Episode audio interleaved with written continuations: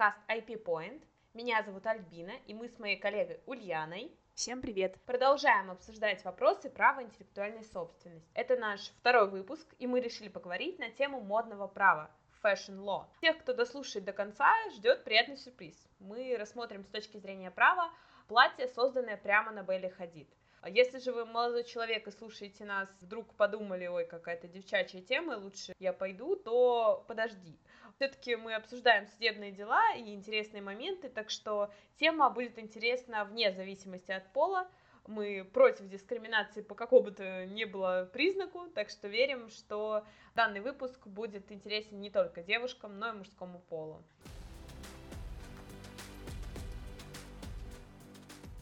Сначала у меня к тебе небольшой вопрос. Как ты думаешь, какие костюмы для выступлений спортсменов могут быть защищены с помощью инструментов или конструкций, которые существуют э, в праве интеллектуальной собственности? Ну, мне кажется, что это костюмы фигуристов, гимнастов, расшитые стразами, пестрые, красивые, с перьями, просто смотришь, не можешь оторвать глаз.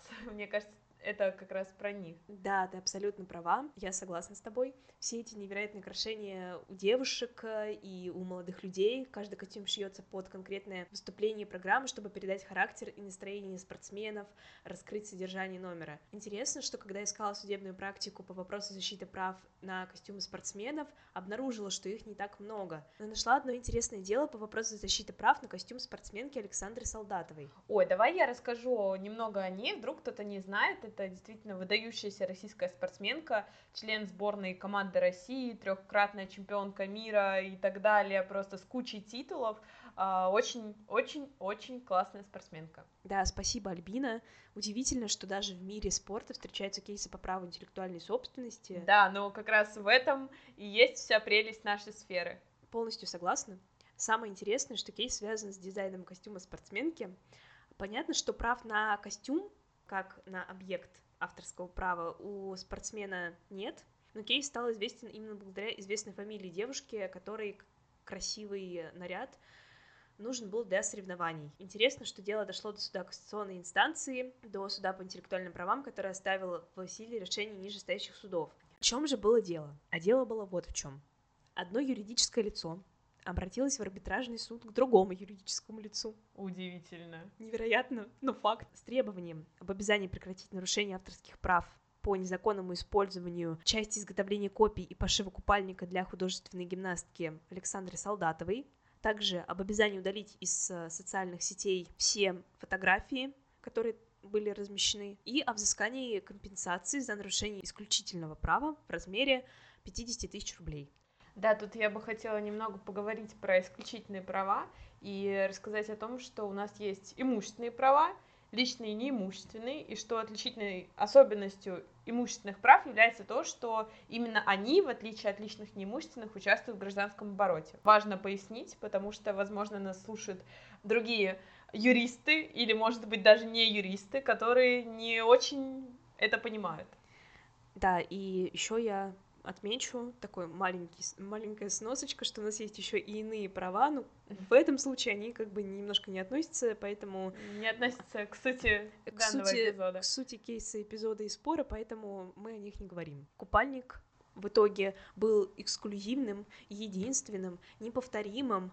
И понятно, что лицо, нарушившее, юридическое лицо, нарушившее права компании, разместило снимки аналогичных купальников у себя в социальной сети с предложением к продаже.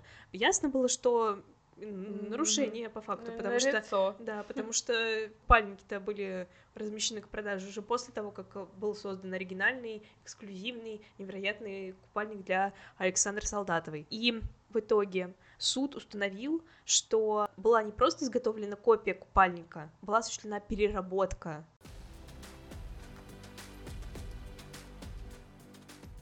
Переработка произведения предполагает создание нового производного произведения на основе уже существующего. То есть был купальник оригинальный, новый, супер классный. Его переработали, там, не знаю, изменили цвет стразинок или форму, и вот получился как бы новый. Здесь очень важно отметить, что переработка тоже будет являться нарушением, если вы не спросили разрешения у первоначального правообладателя. О чем я говорю?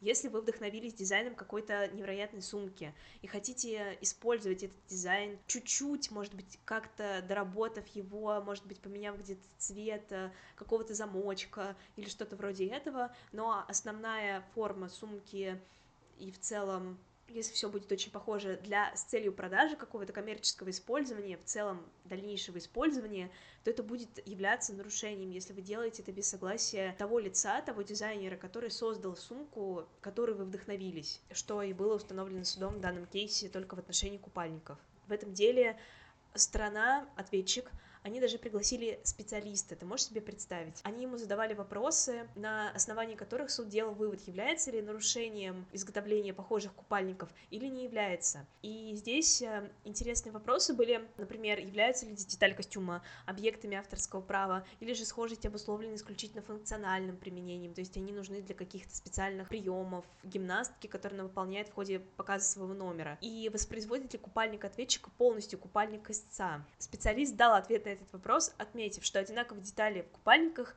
имеют аналогичную, но не одинаковую художественную реализацию, что в целом позволяет признать каждый купальник самостоятельным объектом вне привязки к друг другу. Но суд не согласился с ним и пришел к выводу о нарушении. И в итоге, в итоге все заявленные требования, они были удовлетворены. Ура! Справедливость восторжествовала. Да, это точно. Интересное дело, правда. Но что насчет э, обычных костюмов спортсменов? Могут ли они как-то защищаться, э, если мы не берем в расчет дизайнерские решения для спортсменов по художественной гимнастике и фигуристов? Э, мне кажется, что да, потому что все равно костюмы делаются, как правило, дизайнерами, либо же, не знаю, они шьются швеей, которая тоже а, как-то творчески к этому подходит, разрабатывает э, свое видение костюма. Плюс там могут быть э, какие-то логотипы, эмблемы, те же самые товарные знаки. Как ты считаешь? Да, я согласна с тобой, потому что действительно дизайнер, вне зависимости от того, там, костюм с блестками или он без блесток, он разрабатывает общий вид, художественную форму, в общем, создает. Всего этого интересно, да, то, что могут быть, например, зарегистрированы какие-то товарные знаки Олимпиады, так что да, сам костюм, купальник, например, какой-то будет охраняться вне зависимости от каких-то рюшечек или блесточек, и товарные знаки, которые зарегистрированы и размещены на этих купальниках, тоже будут э, охраняться.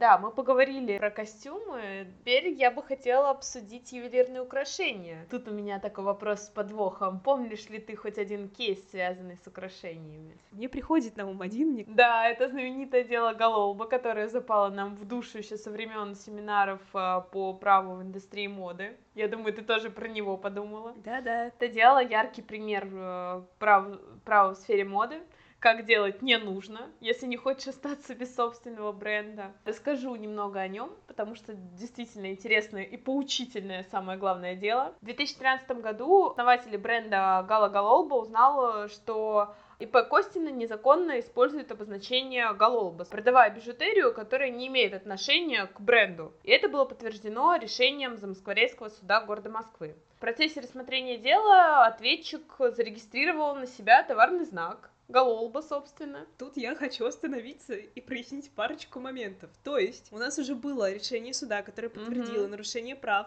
И второе, у нас не было зарегистрированного товарного знака на бренд, правильно? Да, именно так. Восхитительно. Давай же мы все-таки расскажем о нем. ИП Костина предъявила основателю бренда ИП Борисенко исковое заявление с требованием запретить ИП Борисенко, напомню, основателю бренда Гала Галолба, использовать обозначение «гололба», сходное с товарным знаком «гололба». При этом запрет распространялся и на доменное имя «гололба», и, в принципе, на все остальное тоже. Вторым требованием ИП Костиной был запрет ИП Борисенко использовать товарный знак при изготовлении реализации продукции в соответствующих классах МКТУ. Следующим требованием было изъять из оборота и уничтожить за счет Борисенко контрафактные товары, на которых размещен спорный товарный знак, а также взыскать еще и компенсацию до кучи в размере 500 тысяч рублей. Это просто какая-то наглость, по моему мнению. Я сижу просто в шоке. Вот эти требования, вообще вот это дело, я перечитываю раз пятый, у меня до сих пор мурашки, мне до сих пор плохо от того, что я читаю. Да. Это... Ну, слушай, слушай, подожди, не порти интригу. Что было в итоге-то? Постановлением суда по интеллектуальным правам было поддержано решение суда первой инстанции, которое удовлетворило иск практически полностью, с основателя бренда ИП Борисенко, бренд Гала Гололба, естественно, взысканы 300 тысяч рублей компенсации. Все остальные требования, естественно, удовлетворены тоже. То есть нельзя использовать обозначение в сети интернет, в том числе в доменном имени, нельзя изготавливать, реализовывать продукцию, ее нужно изъять из оборота, уничтожить за свой счет. В итоге дело закончилось миром, так как, насколько мне известно, права сейчас все-таки у Борисенко Галины Олеговны, но все же.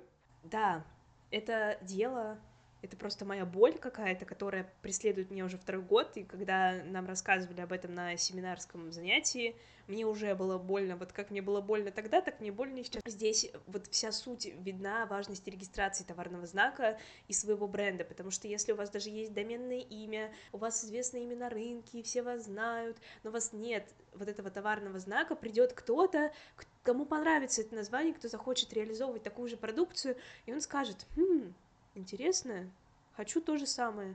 Увидеть, что товарный знак свободен, зарегистрирует его, а потом будет вот так вот предъявлять требования о прекращении вашей деятельности. Это просто ужасно. Да, я абсолютно с тобой согласна и разделяю эту боль. А, вообще всегда советую всем своим клиентам, либо же на работе, перед тем, как что-то реализовывать, лучше зарегистрировать товарный знак изначально, еще на этапе идеи. Потому что если эта идея уже пойдет в какой-нибудь СМИ, то доброжелателей, в кавычках, естественно, найдется обязательно, который захочет воспользоваться.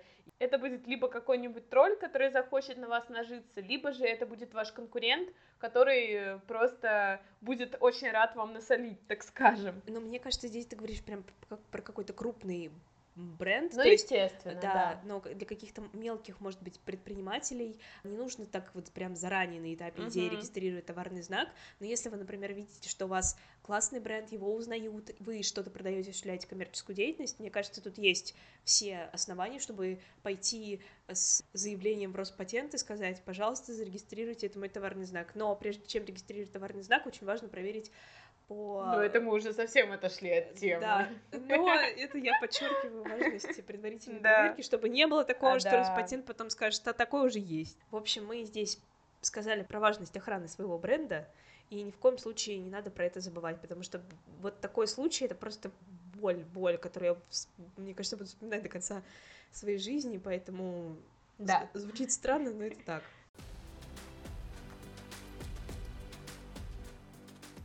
Поговорим об обещанном бонусе, про который говорила Альбина в самом начале. А именно о платье Беллы Хадид, которое создали прямо на ней в присутствии зрителей. Это было очень интересно, свежо, ново и современно. Как же вообще это охраняется с точки зрения права?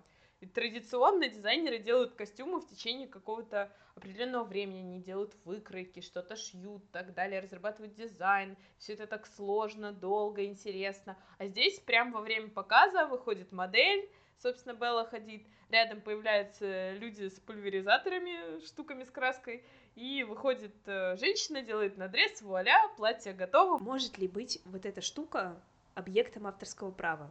Если может быть, то кто будет автором?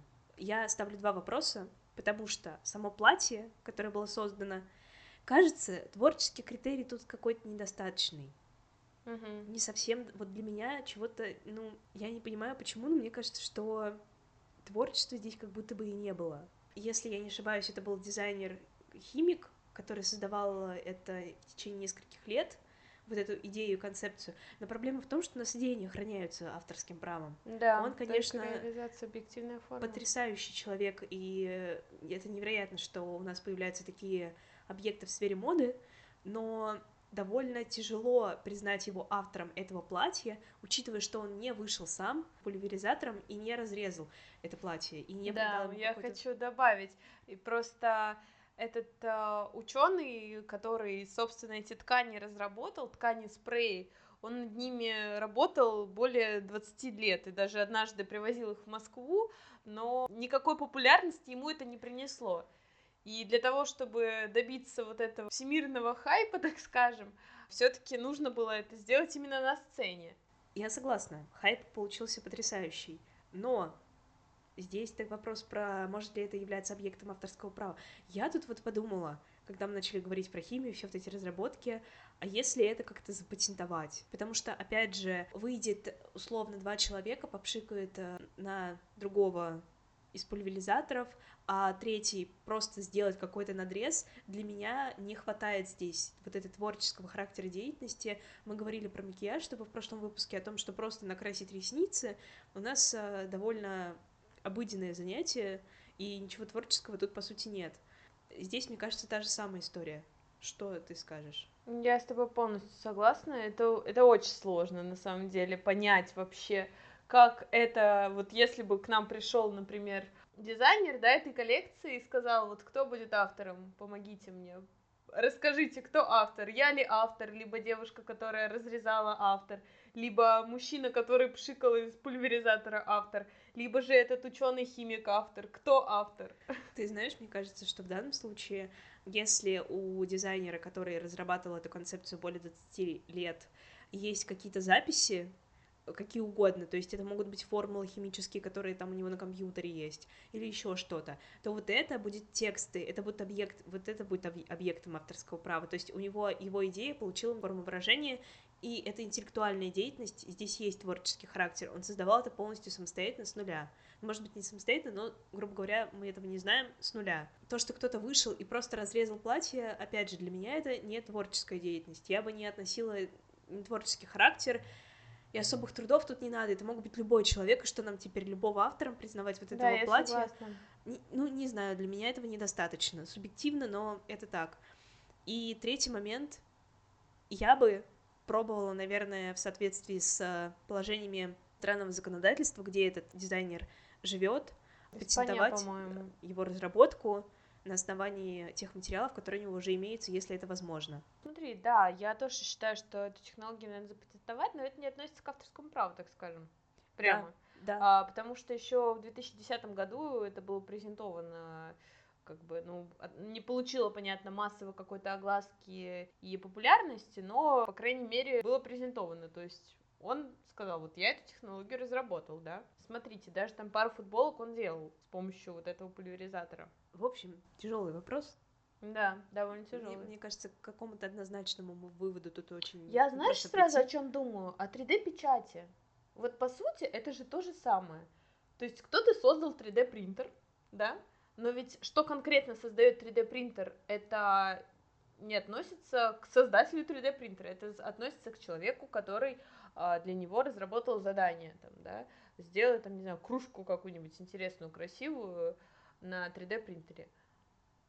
Он разработал дизайн, и дал команду 3D принтеру, сделай мне эту кружку. То же самое, мне кажется, с вот этим пульверизатором, который делает платье прямо на человеке. Возможно, у них есть какие-то эскизы платья, угу. условно, заранее. Я уверена, что есть. Заранее, и они угу. заранее знают, что конкретно сейчас будет происходить на сцене. Вот в этом случае лицо, которое разработало дизайн этого платья заранее, оно будет его автором, вот так, мне кажется. Угу. Можно, можно вот так. Вот я, я тоже думаю, потому что, ну, вряд ли они прям совсем так решили выйти на сцену и прям перед зрителями зная, что потом этот э, показ посмотрят просто миллионы людей, просто на сцене там что-то придумать. Я думаю, что это было заранее согласовано, даже вот этот надрез и спускание плечиков в платье. Я думаю, ну, я прямо уверена в этом. Тогда мы приходим к выводу о том, что у нас есть заранее какие-то сделанные эскизы дизайнером. Да. Именно он будет автором вот этого дизайна этого платья.